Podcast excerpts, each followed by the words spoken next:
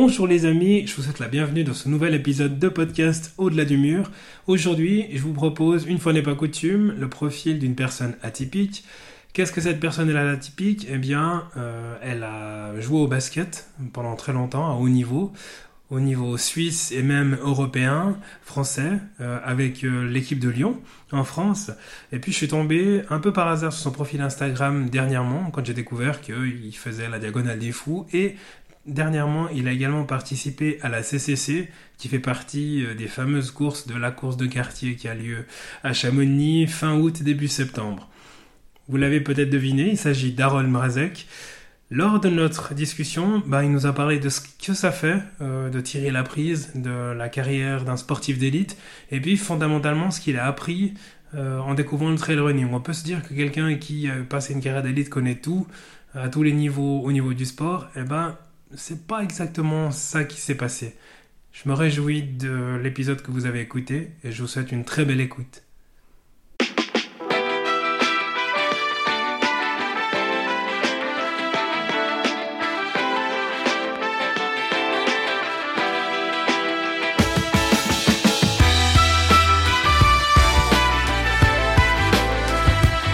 Bonjour à toutes et à tous et bienvenue dans le podcast Au-delà du mur. Je suis Hugo. Après avoir pratiqué la course à pied un peu au feeling pendant des années, je suis parti à la rencontre d'experts, de championnes et de champions pour trouver les techniques qui m'aideraient à progresser. Seul ou avec des invités, je vous partage mes découvertes, des conseils et des astuces pour que vous éprouviez du plaisir dans la course à pied et vous aider à construire votre propre champion. Installez-vous confortablement dans votre siège et c'est parti pour l'épisode du jour.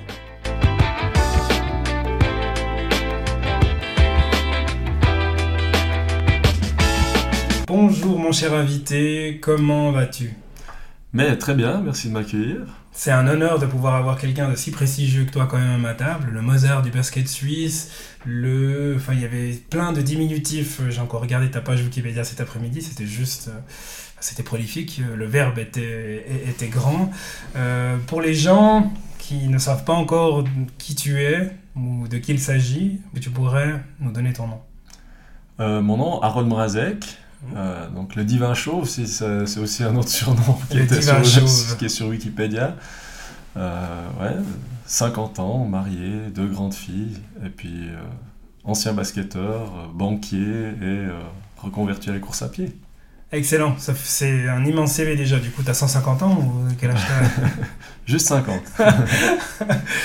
Alors, ben, vraiment, merci, merci de me consacrer ce, ce temps-là parce que j'imagine bien que parler, enfin, parler de, de peut-être la gloire d'une période qui était face de, de sa vie, c'est peut-être pas toujours réjouissant, mais je pense que c'est hyper important de faire ce, ce partage-là, de pouvoir offrir ce genre de, de retour d'expérience-là aux gens qui écoutent le podcast pour euh, qu'ils sachent que ben, euh, quand il y a toujours quelque chose après euh, des grands moments, que ce soit la compétition, un changement de carrière. Donc je te remercie vraiment beaucoup pour ton témoignage aujourd'hui. Avec grand plaisir. Du coup, si on revient quelques années en arrière, ton 50e anniversaire, félicitations d'ailleurs, tu as eu 50 ans cette année. Euh. Ouais, au mois d'avril, donc ça fait déjà un petit peu. Ouais, c'est consommé, t'es passé à autre chose. Absolument, ouais. Qu'est-ce que ça fait d'avoir 50 ans? Ah, alors, moi, absolument rien. Je suis passé tout droit. Mon, mon épouse, qui est de la même année, avec qui c'est un peu de manière un peu plus difficile. Ouais. mais, mais non, moi, alors, j'ai pas du tout l'impression que ça. Mhm. Enfin, c'est pas que j'ai pas l'impression que ça pèse, ça pèse sur, sur, mes épaules, mais mhm. non, non, moi je passe tout droit. Je, suis resté le même, je continue à faire les mêmes bêtises. Euh, euh, non, non, pas de souci avec ça. Des challenges de 100 kills, euh, par exemple. si, tu, si tu nous parlais un peu de, de ton enfance, où est-ce que tu as grandi, d'où est-ce que tu viens? Donc je viens de Fribourg, mes parents qui sont les deux euh, originaires de, Prague, donc de la République tchèque, sont passés par la France dans les années 70 et ont atterri à, Fribourg euh, pour jouer au basket, jouer et entraîner. Donc euh, mon père à Fribourg Olympique, ma maman à City Fribourg. Donc les deux sont basketteurs et puis donc j'ai vécu à la, route de Villars, puis au Guintsay pendant toute mon enfance école euh, primaire à la Vignetta, ensuite Jolimont, Gambard, donc mm. voilà le cursus un peu standard. Euh, vivre dans une famille de sportifs, donc très sportif dès le plus jeune âge. J'ai touché, je pense, un petit peu tous les sports possibles et imaginables quand j'étais petit. Mm. jusqu'à l'âge de 14 ans où j'ai dû me décider en, en jouant et au foot et au basket en même temps, euh, de choisir plus qu'un sport. Donc à 14 ans, ça a été définitif, j'ai fait plus que du basket. Hmm. Ça a été, euh, c'était évident, le choix basket-football ou pas forcément? Non, j'ai eu la chance que mes parents, bah, les deux basketteurs, m'ont jamais poussé dans ce sport. Donc c'est vrai que j'ai fait euh, beaucoup de foot avant, j'ai fait de la natation, j'ai fait du judo, j'ai fait pas mal d'athlétisme, j'ai fait du tennis. Donc c'est vrai que j'ai touché vraiment un petit peu à tout. Euh, bah, J'habitais au Guindsay, donc jouer à Richemont c'était assez facile, c'était juste au-dessus de la maison. Mm. Euh, j'ai eu beaucoup de plaisir à jouer, à jouer au foot. Mm. Mais, mais ensuite, voilà, encore un peu plus peut-être au, basket. Et puis c'est vrai qu'à un moment donné, de, de faire le match de foot à, à, à 13-30 et le match de basket à 17, ça devenait un peu compliqué. Donc euh, j'ai dû choisir, mais c'était. Non, à 14 ans, c'était assez évident. Je, voyais que c'était vraiment dans le basket que je, pensais pouvoir m'épanouir. Tu avais déjà la, taille? Ouais, j'étais pas trop grand, mais j'ai grandi un peu de manière constante. Donc j'étais ouais, ouais, j'étais relativement grand, mais c'était. J'ai jamais joué à un poste de grand, donc j'étais toujours. Euh, assez rapide, assez mobile, assez adroit. Donc c'est ça qui a vraiment été ma force euh, pendant toutes ces années. Ok. Et comment ça, ça s'est passé dans le basket? Est-ce que t'as été un talent précoce ou c'est un coup de travail, d'heures de travail, de panier, enfin comme dans les films euh, qu'on voit au cinéma, euh, que t'as réussi à percer ou ça a été évident? Euh, Alors ça a été, on va dire, assez, assez vite pour atteindre un niveau où je me dis je peux aller plus loin. Mhm. Donc c'est vrai que dès que j'ai touché un ballon, ça, ça, a été assez vite. Quand j'ai vraiment choisi ma voie, donc mon père m'a dit bon bah maintenant que tu as choisi, on va, on va faire en sorte que tu fasses les choses justes. Donc là, il m'a très très vite pris en main pour apprendre la très bonne technique et tout ça, surtout au niveau du tir. Et puis après, euh, c'est clair que je pense que j'ai récupéré un peu de talent. On dit toujours plus de ma mère que de mon père. Mais, euh, et puis ça a été pas facile, mais j'ai eu un certain talent. Mais ensuite, bah, c'est clair que sans travail, euh, c'est impossible. Quoi. Comme tout sportif te dira, le talent mène jusqu'à un certain bout. Mais ensuite, il faut, faut, bosser. Quoi. Donc mm. c'est clair que Ensuite, bah, il, fallait s'entraîner, s'entraîner, avoir une rigueur, une hygiène de vie, etc. Et puis c'est comme ça que ça, j'ai pu passer les paliers et puis aller, euh, aller plus loin. Mm. Je dirais ça, ça facilite quand même grandement d'avoir tes parents qui sont dans le sport de compétition et euh, qui ils ont un peu pu te montrer la voie. Enfin, déjà chez, chez vous, je pense que tout ce qui était euh, nutrition, sommeil, hygiène de vie, c'était déjà assez bien carré, donc tu étais dans les bonnes dispositions pour performer. Alors ça c'est clair, ça c'est déjà c'était un grand atout parce que j'ai pas dû changer ma façon de vivre quoi. Donc c'est clair que nous euh, poulet pâtes, je veux dire je connais depuis mon enfance. Donc c'est vrai que jamais eu de frites à la maison, j'ai jamais eu de soda à la maison. Euh, donc c'est vrai qu'on buvait de l'eau, on mangeait des pâtes, on mangeait du poulet. Enfin on a toujours mangé très sainement. Euh, bah, tu te parlais ouais, des, sorties, du sommeil, etc. L'hygiène de vie globalement dans, la famille elle était, elle était très bonne. Donc j'ai pas dû changer. Et puis c'est vrai que ça m'a suivi, même quand je suis parti de la maison relativement tôt. Euh, euh, bah, j'étais à cette école-là, donc je me cuisinais exactement ça, je mangeais ça, je buvais, je dormais, euh, je me reposais, donc ça a été assez vite euh, mon hygiène de vie, et puis j'ai été très strict là-dessus bah, jusqu'à la fin de ma carrière. Mmh. Et tu as percé donc relativement tôt au niveau du basket. Que, au niveau de ta formation, est-ce que tu l'as mise en stand-by Tu t'es consacré à 100% dans le basket ou tu avais toujours quand même un petit pied dans l'école? Alors bon, ça c'est l'avantage du basket qui n'est pas un sport totalement professionnel, surtout bah, quand moi j'ai joué, hein, entre, on va dire dans les, dans les années 90. Euh, on était quasiment tous des étudiants. Donc c'est vrai que dans toutes les années basket, euh, au début au Fribourg Olympique, on était 6 euh, ou 7 joueurs, on était à l'université à Fribourg. Donc c'est vrai que ça m'a permis de, conjuguer les deux, un peu plus longtemps que ceux qui s'adonnent que aux études, mais n'empêche que j'ai pu faire un cursus, on va dire, standard. et puis c'est vrai que j'ai fait réellement une, on va dire, une parenthèse professionnelle entre, on va dire, entre, 27 et 33 ans, 32 mhm. ans environ. Donc là, les, les 5 ans que j'étais en France, donc là, clairement, j'étais professionnel. Avant, c'était du, du, du semi-pro, on va mhm. dire. Si on, bah, t'as parlé, euh, as commencé à parler du coup de ta carte de basket, on va sauter les deux pieds en plein dedans. Euh, début Fribourg Olympique, euh, comment ça se passe quand tu intègres une structure? Alors, tu as commencé à Villars, sauf erreur, c'est ça? Ouais. Donc Villars, Fribourg Olympique, carrière pro, euh, comment ça s'est passé? Bon, c'était. Le rêve qui revient réalité pour un Fribourgeois. Hein. Mm. Je me rappelle, euh, bah, j'étais tout petit, euh, on jouait à Villars, euh, on allait voir le match du Fribourg Olympique, c'était incroyable. On, on, a- on a- on confectionnait des banderoles, euh, on était des, des- des méga fans. Donc c'est clair que le jour où, je suis arrivé, puis j'avais même pas 18 ans, je suis arrivé en Liga, on m'a donné la veste du club, quoi. Donc ça, c'était incroyable, quoi. Je, je veux dire, donc non, c'était vraiment top, quoi. On- J'arrive à Olympique. Euh, Bon, j'arrive la première année, on gagne le championnat, donc c'est clair que c'est. Ouais, c'était incroyable. C'était, pour moi, c'était pas pro. J'arrivais au plus haut niveau possible. C'était ouais, le rêve réalité, quoi. Ça, puis ça reste une institution. Alors on dit toujours, à chaque fois qu'on dit olympique, il y a toujours un, un autre qualificatif qui vient avec. C'est le club le plus titré de Suisse. Et ça continue encore. Olympique, ça Mm. écrase.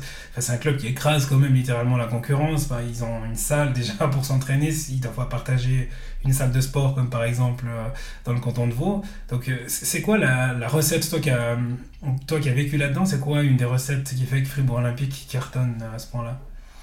Moi, je pense que c'est la culture, euh, la culture du club depuis ses débuts. hein. Ça a été un, club euh, des, Fribourgeois. Euh, il, a bien été structuré. Le public est toujours là, répond toujours. Il y a toujours eu des joueurs qui ont été attirés ici. Il y a toujours eu des bons entraîneurs. C'est vrai qu'on dit chaque fois, il y a un entraîneur qui arrive, il a dit Ah, ben il est incroyable, dommage qu'il parte, etc. Mais il y en a chaque fois un autre derrière qui arrivait, qui faisait bien, qui faisait bien. On a vécu les années Ivanovic, on a eu les années Lerol, il y a eu chaque fois des titres, des titres. Là, il y a Pétard qui est arrivé, il a fait la, plus grosse carrière d'entraîneur en Suisse, finalement c'est lui. Euh, c'est incroyable. Maintenant, il y a de nouveau Thibaut Petit qui vient, donc c'est de nouveau un, un an, j'espère qu'il va de nouveau faire aussi quelque chose de bien. Euh, il, y a eu, il y a eu des présidents qui se sont suivis, qui étaient, qui étaient bons, qui ont donné aussi. Alexandre Marangoni qui, a, qui est arrivé avec Benetton, qui a, qui a fait beaucoup pour le club. Euh, il y a d'autres qui sont arrivés derrière. Maintenant, Philippe de Gautreau vient de passer la main, mais il a, il a, il a fait un job incroyable pendant ces, ces années.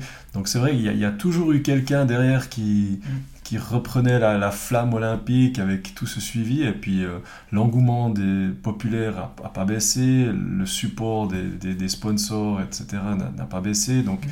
ça a permis d'avoir une, gestion saine. Il n'y a pas tout à coup un mécène qui est arrivé, qui a voulu Oui. tout casser et faire comme ça. Et ça a toujours été sain. Mm. Et puis on a vu, ben, voilà, les résultats ils suivent. C'est vrai qu'on peut pas gagner presque chaque année, mais on est, ben, n'est pas loin. Quoi. C'est vrai, c'est vrai. Est-ce que tu as retrouvé euh, cette ambiance et cette culture euh, pas- alors on va, pas dire familiale parce que bon après Fribourg c'est un grand village, est-ce que tu as retrouvé cette atmosphère et cette ambiance et cette culture dans un autre club ou pas forcément? Non, alors c'est vrai que j'ai joué en, Suisse, j'ai joué à Bellinzone et puis j'ai joué à Lugano. Alors c'est vrai qu'au au Tessin c'était super, mais justement c'était des structures, je ne vais pas dire éphémères parce que c'est pas vrai, Lugano existe toujours, mais mais il y avait toujours tout à coup un mécène qui arrivait ou un, un grand président qui, qui voulait faire bouger les choses. Et puis ça, ça a duré quelques années, ça a gagné pendant quelques années, mais tout à coup après, ben, quand il est plus là, ben, il y a tout qui part. Il n'y a pas une structure saine, euh, rigide qui reste avec des autres dirigeants, des autres sponsors, etc. Donc c'est vrai que c'est toujours compliqué. On voit ça dans pas mal de clubs, justement, qui ont des hauts et des bas, etc. Ou qui même changent de ligue ou disparaissent parce qu'il n'y a pas cette structure de fond. Et toi, dans, dans tes choix de carrière, alors t'as pas beaucoup changé de club finalement, donc on peut presque dire que t'es un clubiste, mais t'es parti d'Olympique, t'es quand même revenu. C'est quoi les critères qui faisaient que tu choisissais un club? Bon, alors c'est clair que Fribourg, c'était mon club de cœur, donc- donc je suis là.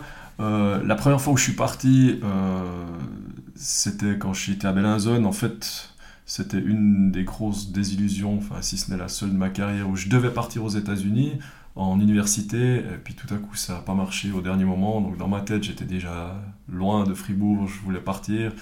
Donc je ne voulais pas rester. Euh, donc finalement, je me suis retrouvé avec l'ancien entraîneur d'Olympique, Joe Welton, à Bellinzone. Donc j'ai fait trois ans là-bas. Après, je suis revenu à Olympique. Euh, et puis après, euh, j'ai nouveau pu retourner au Tessin. J'adore le Tessin, c'est vrai que c'est cool. Donc je suis reparti au Tessin. Il faisait une grosse équipe là-bas. Et puis j'ai refait deux ans là-bas. Et puis après, je- j'ai pu partir euh, en France. Donc euh, là, j'ai saisi l'opportunité pour aller en France. J'ai fait cinq ans là-bas.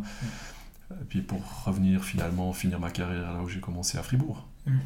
On, on revient euh, justement le, le, le départ en France. Quand on préparait justement l'interview, tu m'as, enfin, as même dit aussi en, en intro, tu as une famille. Euh, à quel moment euh, est-ce que tu as décidé, enfin, tu as rencontré ta femme et tu as décidé de fonder une famille? Oh, ça a été assez rapide. Nous, on, on- on se- on se connaît depuis l'âge de 16 ans, Ah. donc euh, ça date.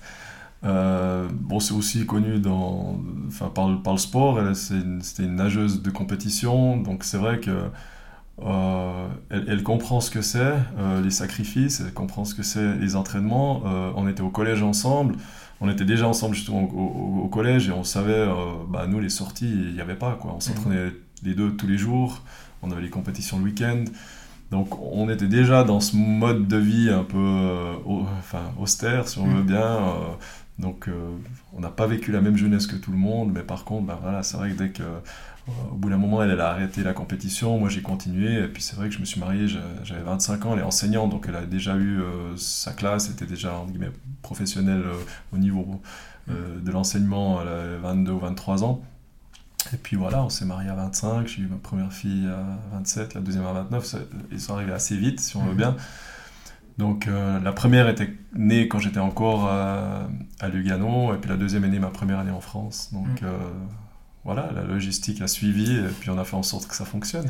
Et concrètement, ça, ça se passait comment? Tu rentrais de temps en temps Alors tout le mérite en revient à, mon épouse. C'est vrai qu'elle a travaillé à 100% jusqu'à la naissance de, nos filles et puis ensuite elle a pu travailler à 50% et puis bah, du coup elle faisait la moitié de la semaine en enseignant puis la moitié de la semaine... Euh, elle bougeait, elle venait me rejoindre. Donc elle a fait deux ans les voyages à Lugano, et puis après, pendant quatre ans, elle a fait en France. Donc euh, finalement, Lyon est plus proche que Lugano hein, en termes de, de trafic. Ouais, dans l'absolu, on gagne 15 minutes. Donc elle était presque contente. Euh, il n'y a pas le Gotthard, etc. Et à l'époque, il n'y avait pas les bouchons de la douane de Bardonnay, donc ça roulait un petit peu mieux. Donc euh, non, elle a fait un peu plus de 5 ans de, de voyage quasiment tous les week-ends avec une, puis avec les deux, euh, les deux filles toutes petites. Donc euh, voilà, mon très grand mérite, j'ai pu ainsi voir mes filles 3 ou 4 jours par semaine, et puis finalement en profiter beaucoup plus que en fin de carrière où je travaillais déjà à 100% plus les entraînements. Mmh. Là, bah oui, je m'entraînais deux fois par jour, mais l'après-midi j'avais les siestes, etc., puis je pouvais les voir. Mmh. C'était, c'était votre mode de fonctionnement, votre équilibre qui, qui t'a permis de rester quand même 5 ans Ouais, exactement. Ouais, ouais, ouais, non, ça, ça fonctionnait très bien. Elle a pu faire les voyages. Et puis, ce qui était chouette, c'est que la dernière année, elle a pu prendre une année sabbatique. On savait que, on avait pris la décision que c'était ma dernière année parce que la grande fille allait commencer l'école primaire. Je voulais qu'elle commence, enfin, on voulait qu'elle commence en Suisse. Mhm. Donc, euh, mon épouse allait de façon rentrer en Suisse avec les filles. Puis j'ai dit, bah voilà, je vais pas prolonger ma carrière encore une année, deux ans ou trois ans en France. On décide, on rentre et puis mhm. On fera autre chose. Ouais. Puis, euh, enfin, en, ce qui concerne le basket, en Suisse, olympique, c'est clairement la référence. Je dis pas ça parce qu'on a Fribourg. Mais voilà. Euh, en, autant en France, Lyon, c'est un des clubs phares, si ce n'est l'un des meilleurs clubs du pays. C'était une évolution logique, une nécessité justement de pouvoir aller confronter euh, à the next best thing. Ouais, c'était un peu le, le, le rêve inaccessible, hein, l'Europe, aller jouer en Europe. C'est vrai que Bon, en Suisse, le, problème que j'avais, c'est que j'étais toujours dans un club qui gagnait. J'ai mhm. quasiment gagné partout où j'allais.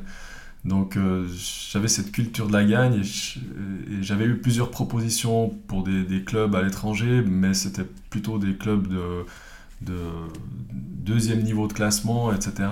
Donc je voulais pas partir euh, uniquement pour être professionnel à l'étranger, pour jouer le maintien ou jouer le mhm. milieu de classement. Donc c'est vrai que j'ai refusé pas mal de, propositions parce que je restais en Suisse et puis que je jouais la gagne chaque mhm, fois. Mhm. Et puis, puis est venue cette proposition de, de Villeurbanne, et puis je me dis, bah voilà, ça c'est le, club le plus titré de France. En plus, ça faisait 10 ans qu'ils avaient plus gagné, ils avaient perdu 5 finales, donc ils, se battaient vraiment pour la gagne, ils voulaient à tout prix gagner. Donc je me dis, ça, ça se refuse pas, quoi. Donc, euh, et puis bah, voilà, la, la, chance du débutant, j'arrive là-bas, première année, on gagne, quoi. Donc c'est vrai que c'était incroyable. Mozart a encore frappé. Ouais, ouais, je suis la patte blanche, la patte de lapin. Euh, Exactement. Et, et euh, l'expérience à Villeurbanne, donc euh, tu as joué l'Europe, j'imagine. Qu'est-ce que tu retiens? Alors, je vais pas te demander une chose que tu retiens, mais au niveau expérience et structure, j'imagine que tout est quand même plus grand. c'est une autre dimension. Donc, comment est-ce que toi, Mozart, Suisse, tu arrives dans une structure comme ça, tu fais pour t'adapter et t'intégrer? Bon, alors l'avantage c'était que c'était en France, donc euh, étant francophone, ça va assez mhm. vite. Euh, et puis bon, je suis quelqu'un qui est, qui est assez sympa à la base et qui aime bien discuter avec les gens, donc c'est vrai que ça, ça, a été assez rapide. Après, c'est assez facile de s'intégrer dans une structure, on prend soin de vous à ce, niveau-là. Quoi. Mhm. On vient, je viens d'un pays euh, presque totalement amateur, à intégrer structure complètement professionnelle où on s'occupe de nous de A à Z. Mhm. Donc si on est déjà débrouillé à la base et qu'on arrive dans une structure comme ça, c'est absolument incroyable. Quoi. On n'a rien besoin de faire. On, on nous- euh, je les entraînements, on nous nettoie nos affaires, on nous prépare nos affaires. Il y a, il y a le masseur, il y a le kiné, il y a, il y a, enfin, tous les déplacements. On, nous, f- on nous fait presque à manger. Enfin, je veux dire, c'est c'est c'est incroyable. Mhm. Donc là, on est vraiment chouchouté. Et puis, et puis après, ben voilà, on, se dit que vraiment, on peut, on peut se consacrer vraiment que à, l'entraînement, à la récupération, etc. Et puis, bah, comme tu as dit, après, on joue l'Europe, on a joué l'Euroleague pendant, pendant 4 ans. Donc, euh, c'est tout- toutes les semaines, c'est euh, un voyage à travers l'Europe, etc. Les plus gros clubs, les plus gros stades. euh, Donc, Mm. Ouais, on, on tombe dans, dans quelque chose qui est incroyable. Après avoir connu ça, tu te, tu te disais pas, euh, enfin, t'as connu ça, t'as connu la Suisse, tu t'es pas dit à un moment, j'ai envie d'amener ce professionnalisme-là en Suisse et du coup devenir entraîneur ou, je sais pas, directeur sportif? Non, alors entraîneur, pas, ça m'a jamais, ça m'est jamais attiré. euh, Mm. J'ai dit, je prenais déjà tellement de temps pour moi quand j'étais joueur. Alors j'imaginais l'entraîneur qui doit faire la même chose, mais qui doit en plus préparer tous les entraînements, tous les matchs, scouter, etc. Ça prendrait du H24, j'imagine, si on veut faire le, travail bien. Donc sans, non, ça, ça m'a jamais, euh, ça m'a jamais fait envie. Après, c'est clair, quand on voit les structures euh, évoluer à l'étranger, puis on va en Suisse, bah voilà, c'est vraiment deux vitesses. hein. J'y repensais encore euh, cet été en voyant l'Allemagne gagner les championnats du monde. Je me rappelle, à- en, en équipe suisse U16, on jouait au même niveau que les Allemands. Quand moi je jouais, on, on jouait- on- on était au même niveau. Oui. Et à ce, niveau, à ce moment-là, il y a, juste après, il y a Dirk Nowitzki qui est parti Mhm. aux États-Unis. Bah, il a fait la carrière, ça a fait un méga buzz. Ils ont, ils ont vraiment enfin, pris ce buzz euh, de la NBA, ils Oui. l'ont implanté, ils ont amené euh, nombre d'étrangers illimité, ils ont construit des stades, ils ont fait euh, Pom Pom Girl, bière, Ouais. saucisse, etc. et ça fonctionnait, ils ont Ouais. été champions d'Europe Ouais. quelques années après, maintenant ils sont champions du monde. Donc on voit l'évolution que l'Allemagne a eue les Mm. 30 dernières années au niveau basket par rapport à la Suisse. Euh, Enfin, je veux dire, c'est exponentiellement supérieur. Et chez nous, euh, bah, en 30 ans, bah, on n'a toujours qu'une salle maintenant, c'est Fribourg. Et puis je pensais finir ma carrière dedans parce qu'il y avait des projets depuis X années. Et finalement, j'ai pas fini dedans parce que Mm. ça a duré encore plus longtemps. Mais on l'a. Mais on est la seule. Mm.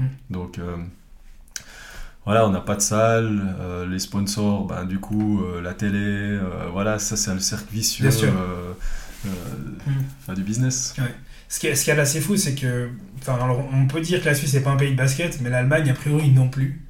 C'est pas vraiment. enfin, maintenant, oui, visiblement, ils sont champions du monde, mais euh, comme tu dis très justement, bah, ils ont réussi à profiter du fait qu'il y a quelqu'un qui est percé à l'étranger, alors dire que c'est pas Tabo, Sefolocha ou Glyn Capella, mais il y en a quand même. Et pourtant, les deux viennent du canton de Vaud et sur Vaud, il n'y a rien. Alors, le canton de Vaud fait beaucoup de choses très bien, mais euh, on n'a pas réussi à, à extraire ce genre de- d'envie-là. Pourtant, le basket, c'est un sport qui est extrêmement accessible, comme le football par exemple. Et puis, on, on aurait tout à gagner à avoir, enfin, à améliorer les structures de- au niveau du basket en Suisse. Je comprends pas ce qui, ce qui cloche.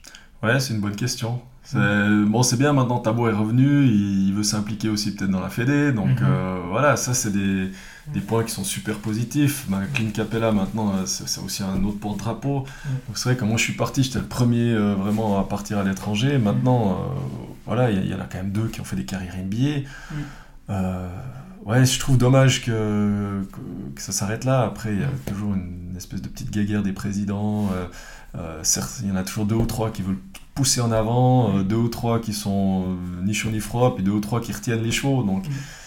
Tant qu'il n'y aura pas une unité euh, au niveau suisse où on veut faire le pas, ben, on n'arrivera pas.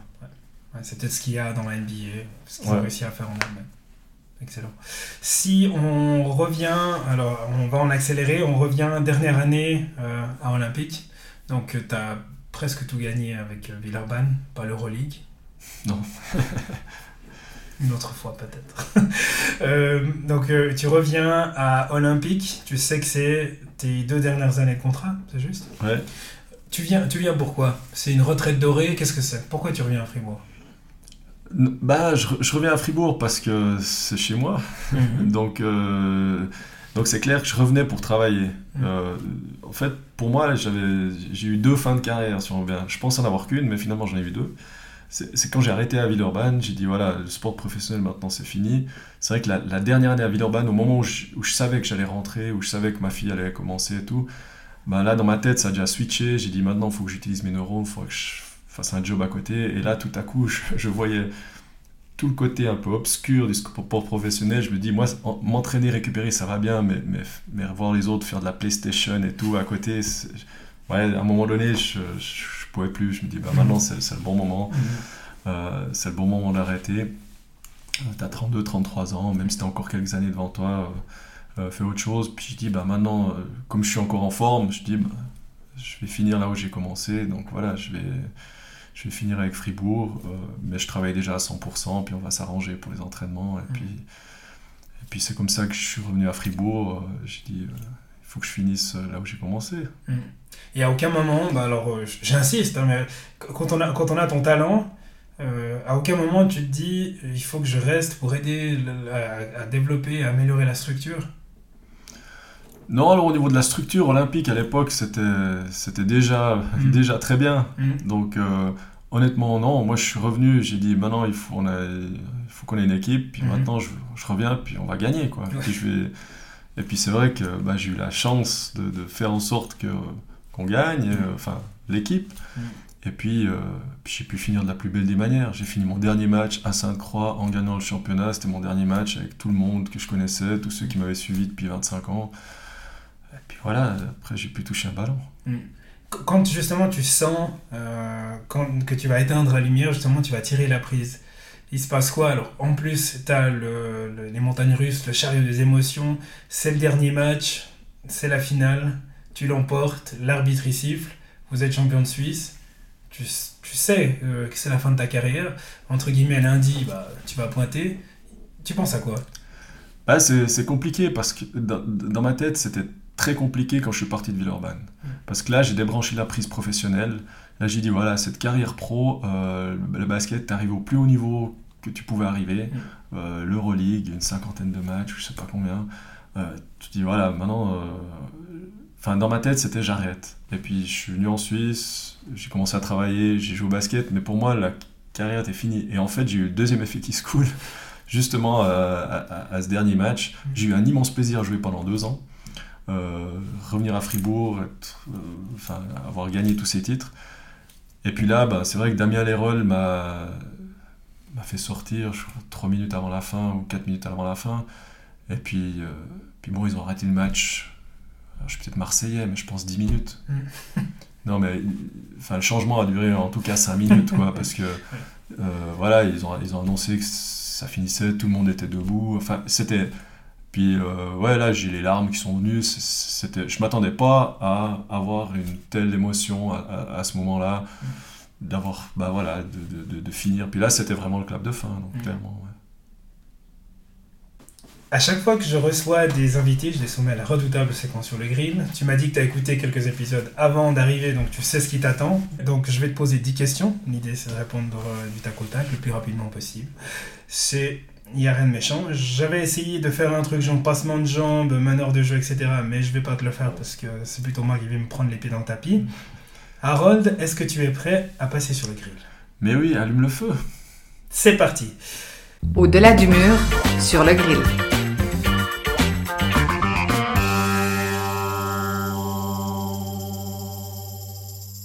Le meilleur joueur de tous les temps pour toi, c'est qui? Michael Jordan. Ta plus belle victoire Une seule. Ah, une seule, c'est toujours dur. Alors, je pense que c'est quand même le championnat de France. Tu es le Mozart du basket suisse. Tu connais un titre de Mozart? Non, pourtant j'en ai joué. Alors, quelque chose que personne ne sait, c'est que j'ai fait euh, plus de 10 ans de flûte traversière. alors, ça, ça, je le garde, c'est collector. Fond du moitié-moitié ou vacherin Vacherin. Merci Harold, merci Harold. Euh, tu étais plutôt adrénaline euh, du match d'un match de basket ou alors tu préférais Michael Jordan qui vient ouvrir un compte en banque chez toi? Ah non, adrénaline du sport. Ce qui te manque le plus de ta carrière?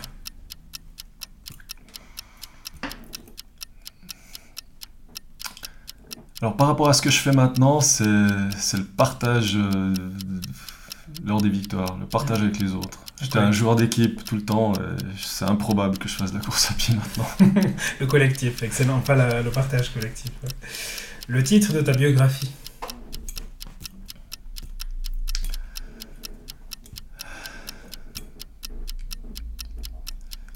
Chauve qui peut. Excellent. La question qu'on t'a posée le plus souvent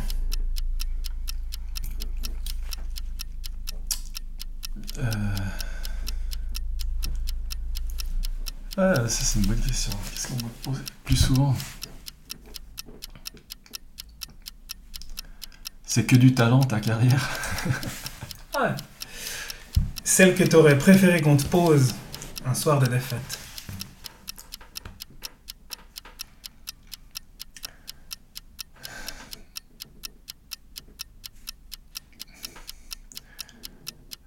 Qu'est-ce que vous allez faire pour vous relever?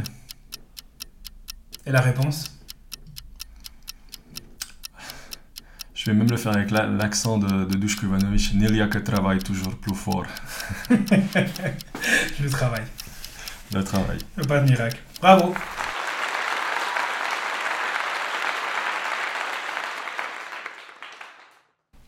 La transition est tout trouvée. Pendant la séquence sur le grill, euh, t'as dit c'est totalement improbable que tu fasses du trail. Eh ben, on va y venir. Comment c'est possible que tu en sois arrivé au trail? Euh, alors par hasard, je pense qu'il y a beaucoup de gens qui arrivent par hasard dans un, mhm. certain secteur, etc. Euh, non, euh, j'ai arrêté ma carrière de basket, j'ai pu toucher un ballon et, je voulais, je pense, j'avais un besoin d'être à l'extérieur.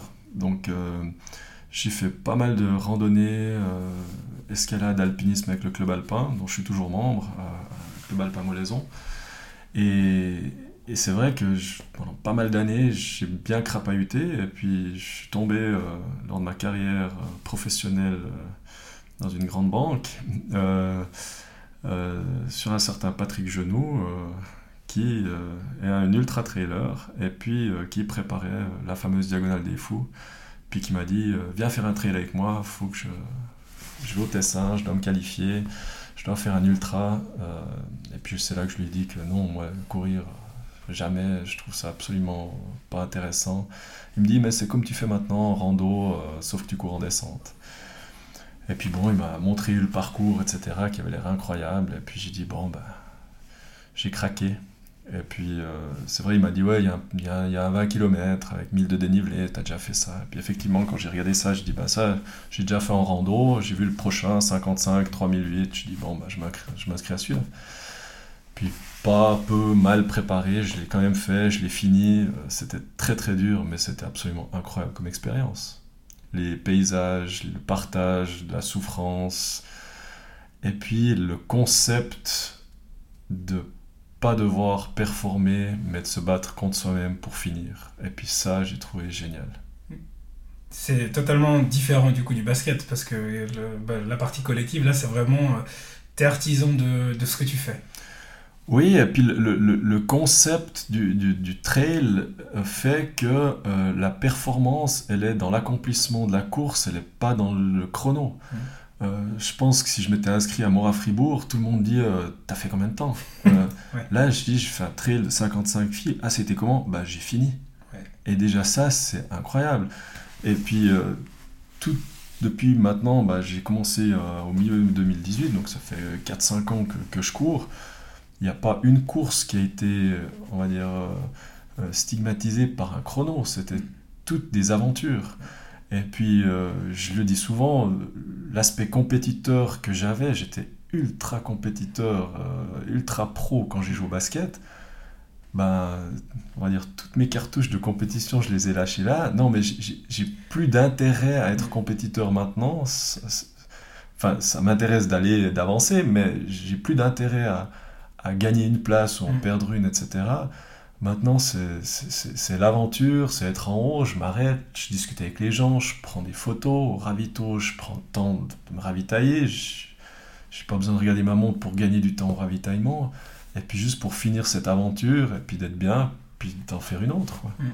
Et euh, du coup, tu as, directement mordu à, cette sensation-là. Tu crois que ça tient à quoi? C'est le, fait que justement les, barrières ou les limites que tu pourrais avoir peut-être dans une carrière structurée, genre basket, elle, elle vole en éclats quand tu, tu vois justement ces paysages Tu crois que c'est dû à quoi? Ouais, il y a tout. Il y a vraiment. Bah, c'est les barrières, euh, on va dire, euh, mentales, physiques, psychiques qui, Mm. qui volent en éclats. J'étais tellement dans une structure pro de, de m'entraîner euh, pour arriver à un certain but et être performant là. Et j'ai atteint toutes ces limites, on va dire, sportives, basketballistiques. J'estime que je n'aurais pas pu performer beaucoup plus que ce que j'ai fait durant ma carrière Mm. en mettant tous les atouts de mon côté. Et je suis arrivé après à un niveau où j'ai exploré des, des- des- enfin, quelque chose qui me dépasse complètement. Euh, et puis ça, c'était sur des 50 km. Donc c'est clair, quand après je suis passé sur les ultras, ah ben là, on, est dans un univers euh, complètement incroyable, euh, avec soi-même. euh, et puis ça, j'ai découvert, moi qui étais un joueur de collectif, d'entraînement, etc.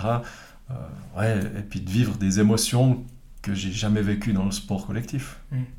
Et tu, tu parles d'émotions justement et d'ultra. Dernièrement, il y a pas plus tard qu'il y a deux semaines, tu as parcouru la CCC, donc une des étapes, enfin une des courses du fameux UTMB. Euh, tu as terminé donc. C'était ça le challenge. Comment est-ce que tu as abordé euh, cette préparation? Parce que ça fait quand même pas si longtemps que ça que tu es dans l'ultra. Donc comment est-ce que tu as abordé cette préparation et surtout comment ça s'est passé?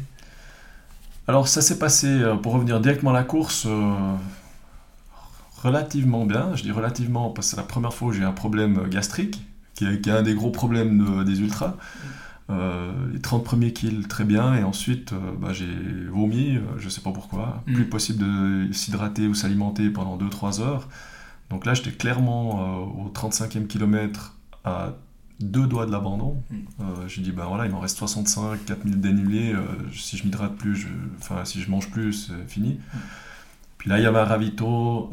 grâce à un copain qui est venu me voir, il m'a dit, ben, pose-toi un bon moment, prends le temps de, de te poser, voir si tu peux te ravitailler. Et puis là, j'ai pu prendre un coquin, un bouillon. Enfin, le liquide passait de nouveau, donc Mm. c'était déjà une bonne chose. J'ai dit, bon, ben, je passe de ravito en ravito.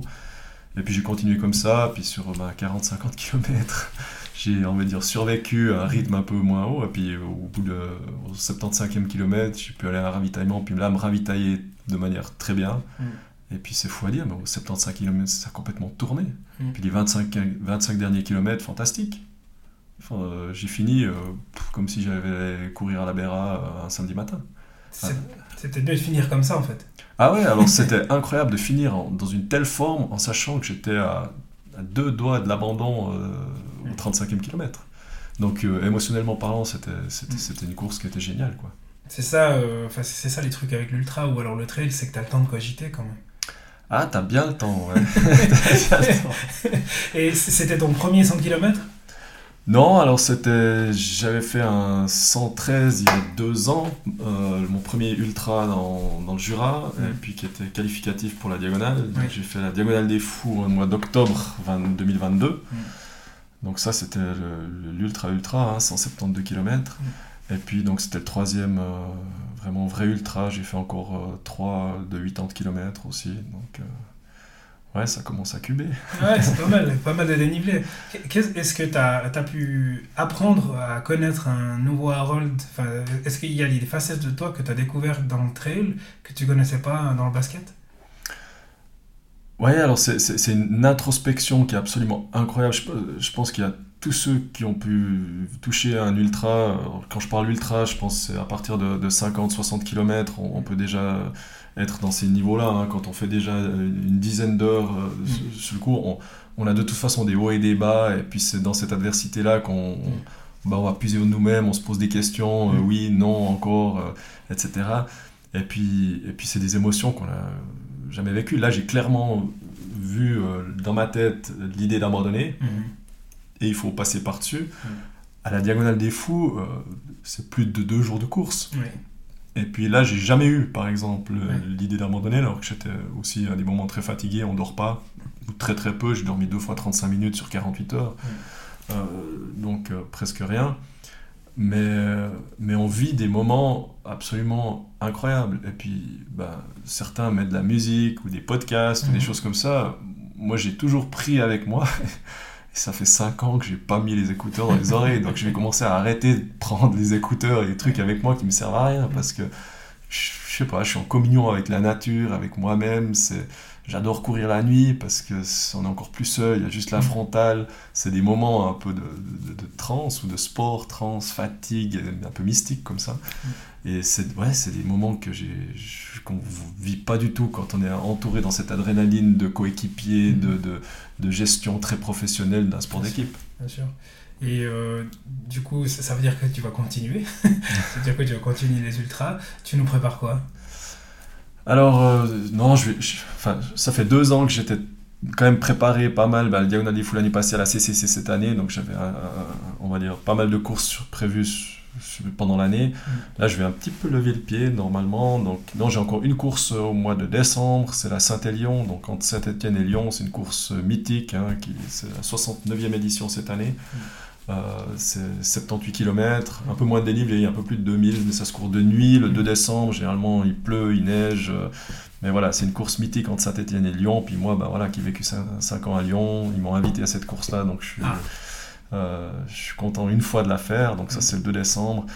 Et puis l'année prochaine, euh, en principe, je vais lever un petit peu le pied, je vais plutôt faire des trails un peu plus courts. Mon épouse s'est mise aussi au trail, donc on va pouvoir partager quelques courses ensemble.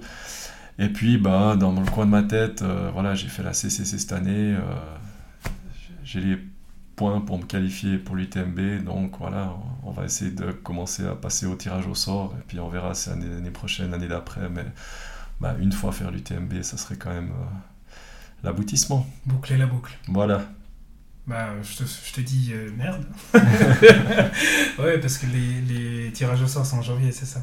Voilà, inscription décembre, tirage au sort le 16 janvier, le résultat. Bon, si c'est pas l'année prochaine, ça sera celle d'après. Bah voilà, maintenant il y a, il y a un nouveau système UTMB avec euh, des, des running stones. hein. Il faut participer à des étapes. Cette année, bah voilà, j'ai j'ai pu participer au trail de Verbier Saint-Bernard, donc j'ai déjà des running stones. Donc, enfin, je suis éligible pour l'année prochaine. Et puis, donc si c'est pas l'année prochaine, on va peut-être faire une deux courses euh, satellites d'UTMB, et puis on verra l'année d'après. Mais je suis pas à la minute. hein. T'as le temps. Voilà, Piano dans le trail, exactement, ouais, tranquille. profiter du paysage. Ouais, il faut, il faut. Merci en tout cas euh, grandement d'être venu nous raconter ton histoire, Harold. Avec grand plaisir. C'était vraiment super. Et puis on se revoit bientôt. Ouais, à bientôt. Ciao. Sur la route.